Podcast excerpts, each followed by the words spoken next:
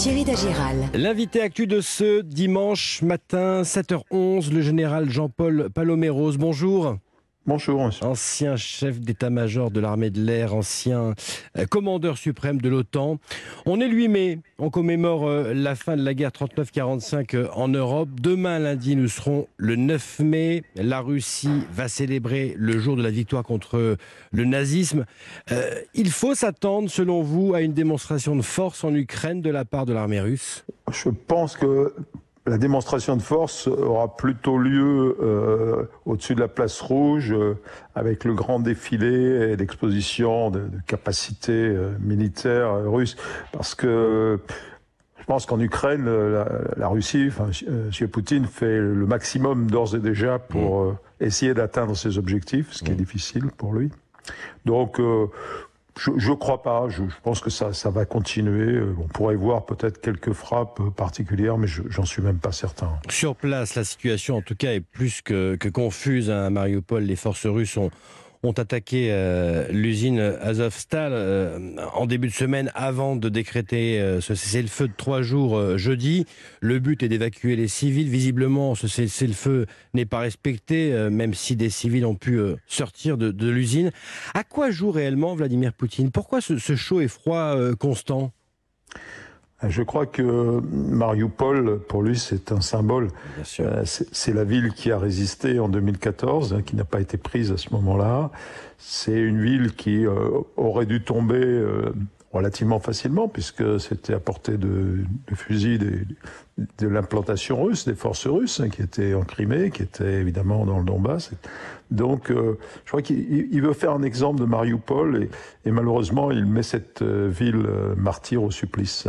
Il ne s'attendait pas à une riposte ukrainienne? Oh, il devait s'y attendre, mais pas sous cette forme-là. Si vous voulez, c'est ce dernier bastion, c'est ce qui donne une, une, une, dimension encore plus dramatique, encore plus tragique à, au sort de Mariupol, alors que Mariupol a été rasé. C'est une victoire à la Pyrrhus pour Poutine.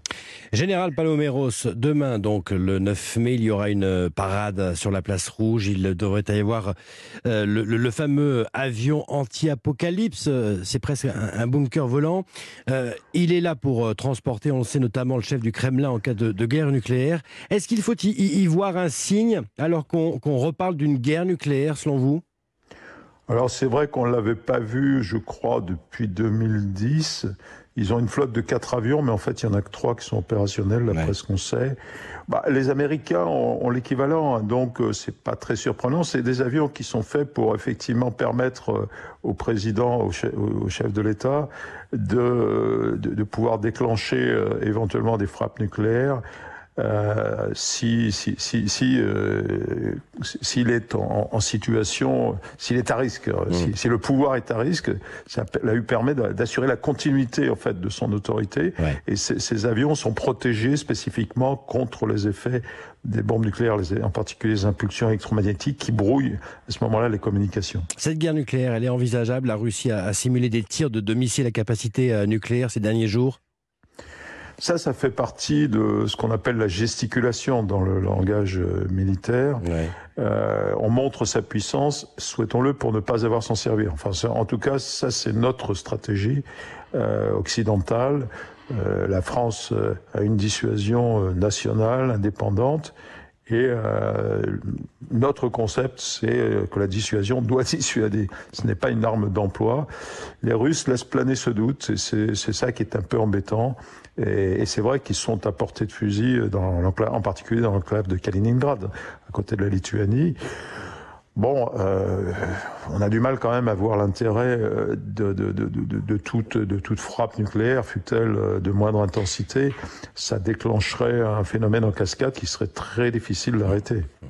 Le général Jean-Paul Paloméros avec nous ce matin euh, sur Europe 1. On est lui mai.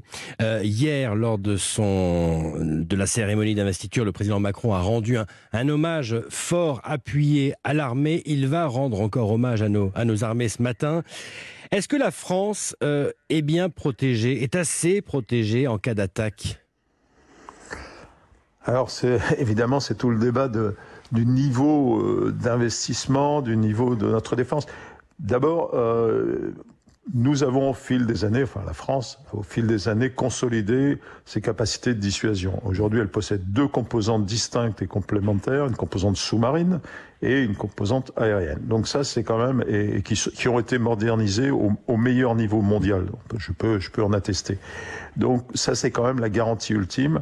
Derrière tout ça, il y a eu euh, au moins depuis 2014, 2017, des efforts pour euh, remonter en puissance parce qu'on avait, euh, c'est vrai, euh, il y avait eu des baisses de budgétaires, on était plus concentré sur des opérations extérieures, mais on a vu monter en puissance les opérations de haute intensité.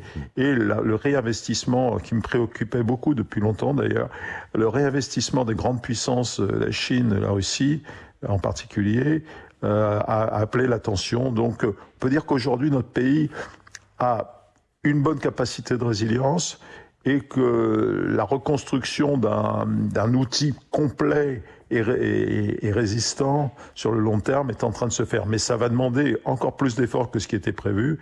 Et ça, c'est dans l'équation budgétaire du pays, c'est pas simple. Mais, on l'a entendu souvent, certains parlementaires l'ont dit hein, très clairement, en cas de, de, conflit, la France pourrait manquer de, de munitions. Vous confirmez ou pas? Alors après, tout dépend euh, de la nature des conflits de haute intensité. Bien sûr. Euh, on voit aujourd'hui les Russes qui tirent beaucoup, beaucoup de missiles. Il y en a, il y a un certain nombre qui fonctionnent pas déjà. Donc, si on a des outils qualitatifs, ça permet aussi euh, de limiter le nombre. Après, il y a tout un processus de choix des cibles, etc. Mais euh, de toute façon, c'est vrai que dans, quand on fait des coupes budgétaires comme on en a, comme les armées en ont subi pendant des dizaines d'années, la première, le premier poste qui qui est pris à partie, c'est euh, les rechanges et les munitions, en se disant bon, on aura toujours le temps après. Sauf qu'aujourd'hui, on n'a pas, les munitions sont plus complexes. Mmh. On n'a pas le temps de reconstruire. On peut pas faire un effort de guerre comme ça instantané pour euh, remettre à niveau les munitions. Donc c'est ça, c'est un vrai souci, c'est un vrai sujet. Quel est le niveau satisfaisant des munitions? Et je pense que ça va être vraiment l'effort qui va être porté dans les quelques années qui viennent, euh, à, à, la lumière de cette expérience. Général Paloméros, demain c'est aussi donc la, la journée de l'Europe. Est-ce que l'Europe de la défense pèse euh, suffisamment dans l'OTAN? Euh, Est-ce est qu'il faut renforcer l'industrie européenne de défense alors c'est deux, questions qui sont euh, connexes. Euh, L'Europe de la défense, elle pèse de facto puisque euh, il y a 20, 21 pays de, de l'Union européenne qui appartiennent à l'Alliance qui en compte 30 euh, et des grands pays comme la, la France en particulier qui qui est la seule puissance nucléaire européenne d'ailleurs maintenant, depuis que la Grande-Bretagne a quitté Gironde l'UE. Mais euh, non, les Européens en tant que tels ne pèsent pas parce qu'ils, pour l'instant, ils ne font pas front ensemble et ils n'ont pas une, même si des efforts sont faits en, en ce moment, mais ils n'ont pas une politique commune de défense. Euh, la France, il faut le rappeler, qui n'a pas envoyé d'hommes en Ukraine, seulement des armes, encore récemment bah, d'ailleurs. Bah comme, euh, comme, les, comme tous les autres grands pays occidentaux, y compris la, euh, les États-Unis. Hein. Euh, je, je, crois que l'envoi d'armes de qualité qui correspondent aux besoins des Ukrainiens pour faire face à, à l'offensive russe, c'est ça l'enjeu. Et la France, me semble-t-il, fait son métier, pas à la hauteur des Américains, mais ça aussi, c'est les Américains dépensent 750 milliards de, ouais. de dollars par an pour leur budget de défense. Nous, entre 40, 45, bon, bah, ça fait le ratio. Si on, vous on voulez. devrait faire plus ou pas? Ah ben de toute façon, c'est prévu. Euh, dans la loi de programmation qui avait été faite, qui avait été créée en 2017, ouais. euh, il y avait un effort qui était fait jusqu'à 2022, et ensuite une pente euh, pour monter vers les 2% du, du, produit intérieur brut. Donc euh, cet effort, il avait déjà été reconnu. À mon sens, il va falloir l'amplifier. Ça, ça va être les leçons à tirer du conflit ukrainien. Malheureusement, eh oui, il faut, il faut remonter en puissance.